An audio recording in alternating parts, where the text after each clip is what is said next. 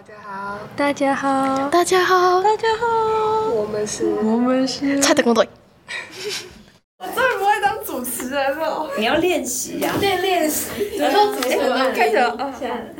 你要练习呀。大家好，我们是超级特工队。那今天呢是我们的特别企划，感谢大家支持我们的 podcast 总流量已经超过一百，已经超过一百了。好，那今天我们特别企划邀请到我们地理老师聪明的佩瑜来接受我们的访问。那今天的主题主要是跟旅游有关的，因为老师是一个很喜欢去各地旅游的人。那我们想问的第一个问题就是，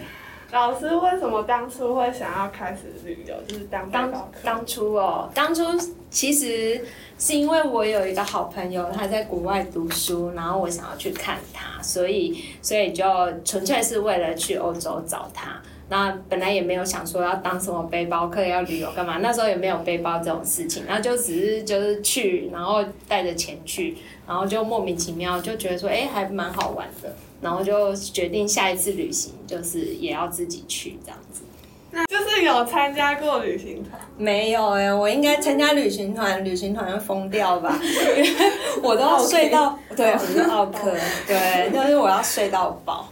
对，然后然后吃不，就我醒来肚子饿的话就会生气，对，然后所以我真的我体质不太适合跟团，哦，所以我没有跟过团哎、因为我就从第一次旅游到现在都是自助旅行。那老师去过哪些国家？去过没有很多啦，如果跟我地理系同班同学比较起来，我地理系同班同学他们都去过那种几十个国家，快一百个都有这样子。然后对，然后嗯，然后我只有去过二十几个国家，只有只有只有。对对，这样算少了，因为我都深度旅游，就是我我有去过。哦，我现在就是亚洲的。亚洲的话，我我也忘记我去过哪里了。欧洲的话，大概大家基本上会去的，我的我也都有去，什么什么呃法国啊、意大利啊、葡萄牙、西班牙、奥地利、捷克、匈牙利这种的。然后然后非洲我只有去过伊索比亚，然后拉丁美洲的话，我有去过玻利维亚跟秘鲁。然后中美洲我就去过瓜地马拉跟洪都拉斯，好多，还好，我跟你讲，这因为我认识太多那种达人等级的，所以我我在他们面前，我这只是都不能拿出来说嘴。对对对对，这是小朋友等级的。我是比较偏好哪一种啊？就是因为我看到很多就是那种背包客，他们都很喜欢去那种相对落后的国家，嗯就是中东或者是什么南美那种。嗯，哦，我是很喜欢有古文明的国家，对，然后。而且，对我没有其实故意要去落后，只是不知道为什么我们明的国家都好落后。以前是的话，现对对对对对，那叫做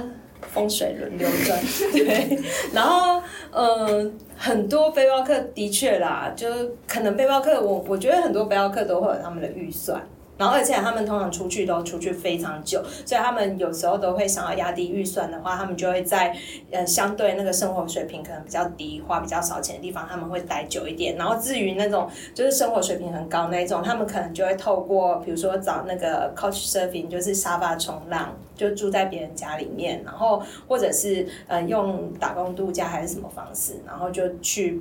可以平衡一下他们的预算，这样。那或者是有的背包客，我我记得就是曾经有那种背包客，他就到那种嗯像北欧这种国家，他就赶快玩一玩快闪这样子，因为因为有可能你最大一笔开销就会花在那个地方这样，所以的确在蛮多那个生活水平比较低的地方，其实背包客还蛮多的。可是我跟你们说，我是没，我本来就是一个没有背包的背包客。就我一开始是去找我朋友嘛，然后那时候我就没有背包，我都是拖行李箱。然后后来我开始就是自助旅行，我也都一直拖行李箱。所以一堆背包客里面，可能我最显眼就是背包客，大家都背背包，很帅气，然后我就拖一个行李箱，然后就看起来很蠢，但我就不管，对。然后可是后来我有换背包，是因为我的行李箱坏掉了，对，行李箱就一定要换。然后而且那时候还刚好是因为我去秘鲁，就是我要去秘鲁之前，我行李箱就有一点故障，然后其实我觉得它还没有大坏之前，你就要把它换掉，不然在旅途中坏掉的话，你就哭都来不及。然后那时候我就想说，好吧，那我就换行李箱。可是后来我就想说，啊，不行，我要去秘鲁哎、我如果还是拖行李箱，我应该会挂在安第斯山吧，因为那个阶梯都超长的。然后我就觉得不行不行，那我一定要换背包。可是我又不想要当，我就不想一直背背包，因为我觉得背包好重哦。然后然后我就考虑很久，然后后来我就决定我要买那种托背两用，就是可以拖又可以背。它那不是更重吗？会重，但是遇到真的要背的时候就背，然后它只要负重系统好的话，其实你背起来就还好。对我觉得负重系统就很重要，可是大部分时间在什么什么车站、机场，你就可以不用背。当别的背包客像乌龟一样拖着它重重的壳的时候，你就是很轻松那边拉来拉去。所以后来我就买那个驼背两用包。可是我觉得有背背包真的很方便，因为很多地方像那种嗯有的古城啊，会是那种石板路，然后那种你如果拖行李箱，你的轮子最后一定会飞走，对，就会坏掉。对，哦，我可以问那个那个多少钱吗？驼背两用包，很嗯还好。我的我的那个可能就是你们会觉得有点贵，但是我觉得还好。我那个好像要一万多，对，一个背包。可是真对差不多啊，因为好一点的就是负重系统好的背包，其实哦，我最近又买了一个新背包，小声一点。然后我已经有一个托背两用包，为什么我还要买背包呢？就是因为想买，然后我就我就一直在想说，那我我有什么公升数没有的啊？因为我有一个双肩小包是十八加九，就二十几升这样子啊。另外那个托背两用包是六十升哦。女生通常都会背四十五到五十升，但我是属于女生界的那个，女生界就。孔武有力，对，非常我力气很大，所以我就用六十升的，但我每次都没有装满，所以其实用不到六十升。那我后来我最近又买一个新的背包，因为我就幻想说啊，我可能将来有一天，也许我想要精简我的设备，然后我就想要当一个极简的旅人，然后所以我就应该买一个小一点的背包，尤其就是好一点的背包，那不要驼背两用包，就背就好了。然后我就。不知道为什么我就花钱，我买了一个新背包。可以啦，以备不时之需。对嘛，投资很必要。对啊对啊，买了也会很开心。那老师有没有什么印象，就是印象中最惊险的邮件，或是你觉得比较有趣的？我觉得惊险的事情好像很多哎、对，但是呃，有的惊险的我上课都跟你们讲过啦，就是在那个瓜地马拉迷路，在山里面迷路，然后结果。就是我觉得那一次一定是失心疯，因为我其实是一个很小心的人，我不会随便乱走我不确定的那个山路。可是那一次我就是因为有伴，然后你就会很相信你的伴，那、你的伴也很相信你，然后结果结果两个就对两个就迷路了。然后迷路之后，我的旅伴他就因为我走比较慢，然后他跟我说他先下去探路。结果他下去探路，就从我们其实已经滑了好几个坡，然后他下去以后。他就不见了，然后我就很担心，因为我很担心他掉到山谷底下。那我一直叫他，他好像也没有听见。后来我就，因为他有一直叮咛我说，一定要等他上来找我，我才可以就是确定我们要走哪里。然后可我等很久，我就非常担心。后来我就干脆自己也下去，就我下去才发现那一次那个是一个很陡的坡。下去以后就上不来，然后他其实是下去之后，他发现上不来，他就一直在找出路，所以他就没有听到我在叫他。结果他后来本来想说，反正我在上面啊，他上不来，我可以去找救援。结果后来我下去的时候，他看到我真的很困他说：“你为什么会在这里？” 对对对，然后后来我们就被困在那里，困了很久，然后还下雨，然后真的是爬不上去，因为太陡了。然后，然后我们就有心理准备，可能要过夜。然后那时候我身上只有一根香蕉，我很讨厌吃香蕉，但是那时候我觉得这根香蕉是救命蕉，然后还有巧克力，对，然后还有一点点水，然后。然后后来我们就觉得我们应该没有办法出去，因为手机也不通，对，然后也没办法救援，然后我们都轮流吹那个 SOS 的哨音，可是都没有人理我们，对，然后结果后来是等了好几个小时，我已经有心理准备要在那边过夜。那因为我想说，旅馆的人晚上看我们两个没有回去，一定会报警。对，那可能而且他们知道我们来爬山，然后我们就想明天再说。然后可能那时候就下雨很冷，然后就后来我就跟我朋友讲说，我觉得我们不能再这样等下去，我们一定要自救。然后他已经有点半放弃状态，因为他已经找路找很久，然后他就跟我说：“你不用找了，不可能这样。”那我就说：“不可能，也要把它变可能。”然后结果后来。因为旁边就有很多树是从山顶上死掉的树掉下来，然后就在那一个山谷最底下有一个平台，那边就有好几根树干在那里。然后我就跟我朋友讲说，我们把这个树干立起来，做成一个像梯子的东西，然后从树干爬上去。然后他就说他觉得这很重，我们可能没办法。然后真的很重，那大概有超过一百公斤。对，因为钢琴有一百公斤，我知道 它比钢琴还重。对，然后你弹过钢琴？我我推过钢琴，推，因为你要把钢琴移位啊，那你就会推啊，对啊，然后然后发现推不动，然后结果结果就是。后来我们两个就合作把那个树干立起来，然后那时候可能我觉得人在那个绝处逢生的时候，你都会肾上腺素，对，然后就激发出来说，居然力大如牛，然后就真的把它弄起来，然后后来就要爬上去，然后然后可是它上面有青苔就很滑，而且有些地方好像烂掉，然后我朋友就检查一下有没有危险的地方，然后他就问我说。呃，你要先爬还是我先爬这样子？我就 我就说我先，然后他就说为什么？然后我就说，因为我怕被留下来。对，然后他就说也好，因为他长得比较高。然后他说你上去的话，他如果上不去，我可以从后面推你啊。你至少你先爬上去，还可以求救这样。然后结果后来，可能那真的很陡，中间要很专心，你要有点。半用身体的弹力这样跳上去，对，真的很困难。然后那时候我成功了之后就换他，啊，其他也是弄了很久才爬上来。然后我们总共爬了有两个比较高难度的坡，后来终于就爬爬离开那个坡之后，后面的坡比较缓，就还好，一定上得去。那就在就觉得一定要在天黑之前一定要上到最上面冷线，嘿，然后才可以找到原本的路。然后后来我们就真的上到冷线。然后在九点半左右走出黑森林，然后路上都没有车子，好巧对啊，路上完全没有车，而且我们还去敲人家的门，就是有狗一直叫，然后我们听到有人住的地有有狗叫，我们超高兴的，因为表示有人。我们走很久才走出来，然后那时候走出来的时候就听到有狗叫啊，然后有人的声音，我们就去问，结果人家不敢开门。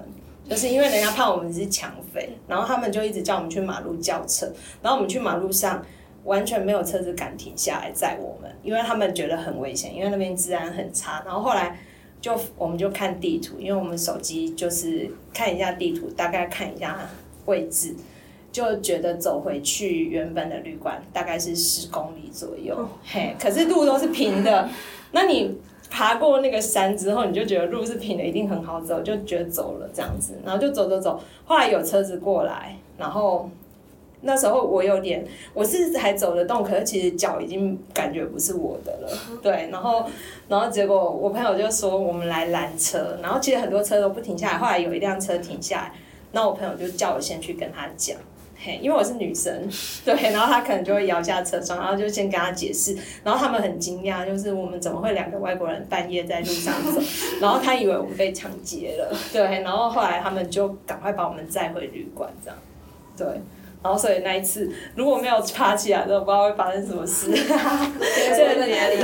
对，平行时空。可是后来我想，就是因为我们第二天。我有用那个等高线图检讨了一下，对对对对，真的真的，因为我们那时候的太大意了，我们走我们走到已经消失的路，就是那个路径已经模糊难辨，结果我们一直以为有路，就一直往下切，然后其实往下切是一个很危险的行为，嘿，就很容易迷路，而且很容易切到山谷就滑下去这样，嗯，然后所以。这个告诉我们就是 要小心，也不要太相信旅伴。我觉得他很相信我，我也很相信他，然后就反正就变这样。对，但是还好啦，那一次还是还是有平安回家。对，其其实我想象中就是最惊险的经验不是这种，哎，就是。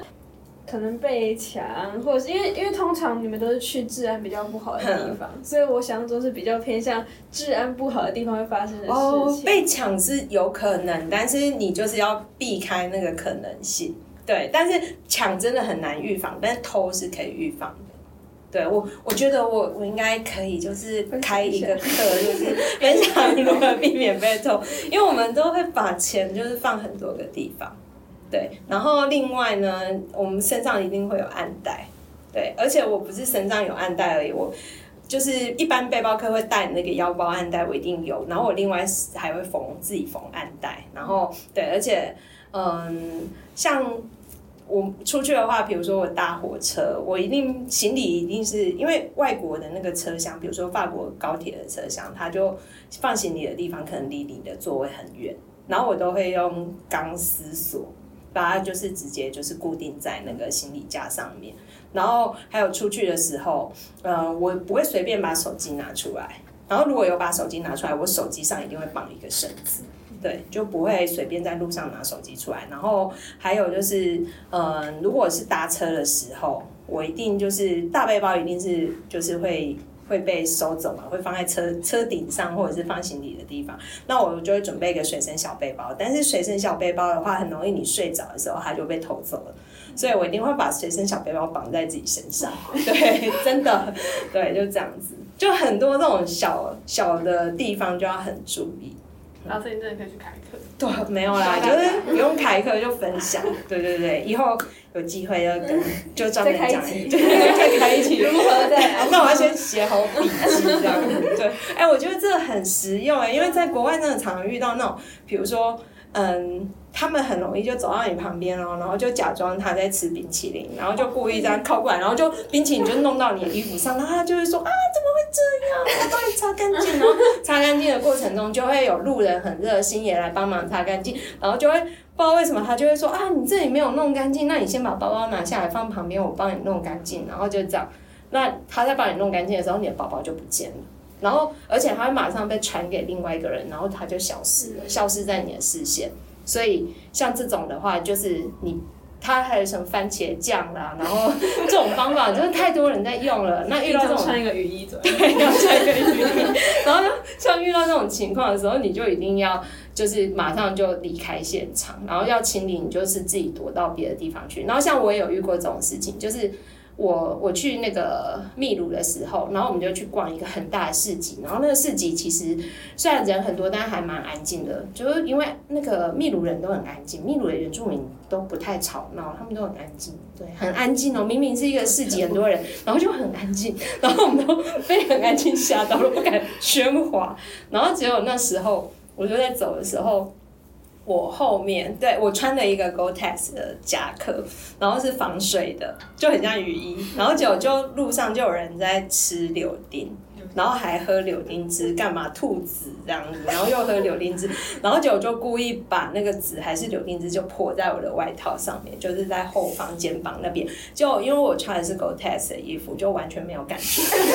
完全没有感觉。然后可是我旅伴就注意到了，然后可是我旅伴呢，他就是一个很闲散的人，他就是觉得说。哦，佩宇的 Gore-Tex 外套被柳丁汁 没有，他他说那不是，他说他没有看出来柳丁汁被一个水有水的东西弄到了，然后可能他就想说，反正他的是 GOTEX 外套，他没有感觉就好了，我也不用告诉他，然后他就不想跟我讲，他觉得这是小事。然后就没想到那个那两个在泼我那个柳丁汁，那两个人看到就觉得为什么他没有跟他讲，因为他违背了他下一步计划。结果那两个人就很紧张，就是立刻就跟我旅伴讲说：“哎，你旅伴这边？”然后就。我那个旅伴，他就完全都不想理，对，他就觉得说湿了就湿了，结果那两个人就超急的，就很急，就跟他说你帮他擦干净啊，就拿卫生纸给他，他以为我旅伴没有卫生纸，他就还递给他卫生纸，就我旅伴就拿卫生纸就觉得很烦，因为他就只想逛市集，然后他觉得那是小事，他觉得我不会在意。然后我那时候也都没有感觉哦，只有那两个人就把卫生纸给他，然后我旅伴只好就是好啦好啦，意思意思擦一下好了，就他就他就拍我的肩膀，对，然后就跟我说你这边湿湿的，我来帮你擦这样。就他拍我的肩膀，我是不是就会转头，对不对？就我一转头的时候，因为市集里面其实非常的安静，然后。我有一个腰包在最前面，光四级我就把它放在最前面，然后用手扶着它这样。可是因为我旅伴拍我，我就往后的时候，我腰包就变成暴露在我的前方，可是我转头了，结果那时候突然就听到一个声音，就是一个拉链拉开的声音，嗯，这样子，然后我就立刻很有警觉，立刻往前看，然后就低头看自己的腰包，结果我腰包已经被拉开来了，就在那一瞬间，我转头一瞬间，然后，然后就我就立刻很警觉，就看前方，就有一个妇女，当地的妇女就穿他们当地的衣服的，然后就站在我前面。可是我他我就觉得就是他，可是我没有证据，然后我就看着他，我的眼神就会在他，就是你吧，对，然后就 他就假装没事，可是你也没有证据，那你也没有办法，然后可是已经被拉开了，然后我就想说会不会有什么损失，可是还好没有，因为那一天早上要出门前，我旅伴问我说我们今天要去哪里，然后那时候我还拿旅游书出来翻一翻之后，跟他讲去哪里去哪里，然后我就把它合起来，然后就直接塞到包包里面，所以那个包包拉链打开以后，上面是一本书，而且还。卡住了，拿不出来，所以就没有任何损失。但是很明显，就是他们就是一个窃盗集团，就是他故意破东西，然后趁在清理的时候，另外一个人就来偷东西。那为什么那两个人为什么要在后面就是很焦急？为什么不直接拍拍你今天跟你说就好？他他可能也想要转移我旅伴的注意力，就是对，就是因为如果他来拍我，那我旅伴就会看着他。然后，可是我旅伴在帮我清理的时候，可能我就不会去注意到旁边，然后我东西就很容易被偷。对，那如果要用拉链东西，是不是要很小心？对，可是我觉得我那一次已经算很小心，因为我用的是腰包，不是后背包。然后腰包我已经觉得很安全了，就比较安全。还还有一本书，这这就是上面塞一本书。学起来。如果如果没有那本书的话，我可能被偷了，可能就是手机或相机，因为它下面就有手机跟相机。所以老师平常会背后背包。后背包的话，我出门就是现在就是一个大背包，然后一个双肩的背包，小背包那是上飞机的。就平常那是我移动的时候，如果行李要托运，或者是我上飞机的时候，我就会背那个双肩背包。然后，可是我到当地之后，我就不会背双肩背包，我就改用那个腰包。对，因为我那个腰包其实容量还蛮大的，它可以当腰包，也可以侧背。它背带可以拉长，然后里面就都放一天基本要用的东西，比如说旅游书一本，然后一个水壶，然后手机跟 iPad 都进得去，有时候笔袋也可以放进去。我觉得它容量，对我觉得它容量真的很惊人，那看起来就是其貌不扬。对，可是不是有人说会用割的，就是会说包会会会会有人用割的，可怕。会啊，所以后背的话就真的很危险，因为被割也不知道。嘿，然后可是像我我那个小背包那一个啊，有时候我在移动过程中，比如说我坐长途巴士啊，我大背包可能就放寄放在放行李的地方，那我就背小背包。那我小背包的话，我我那个小背包是有夹层的，就是我买的时候我都特别注意后面会有一个夹层，然后会多一个拉链，然后东西比较贵重就会藏在里面。哈哈，自己太强了，下期见。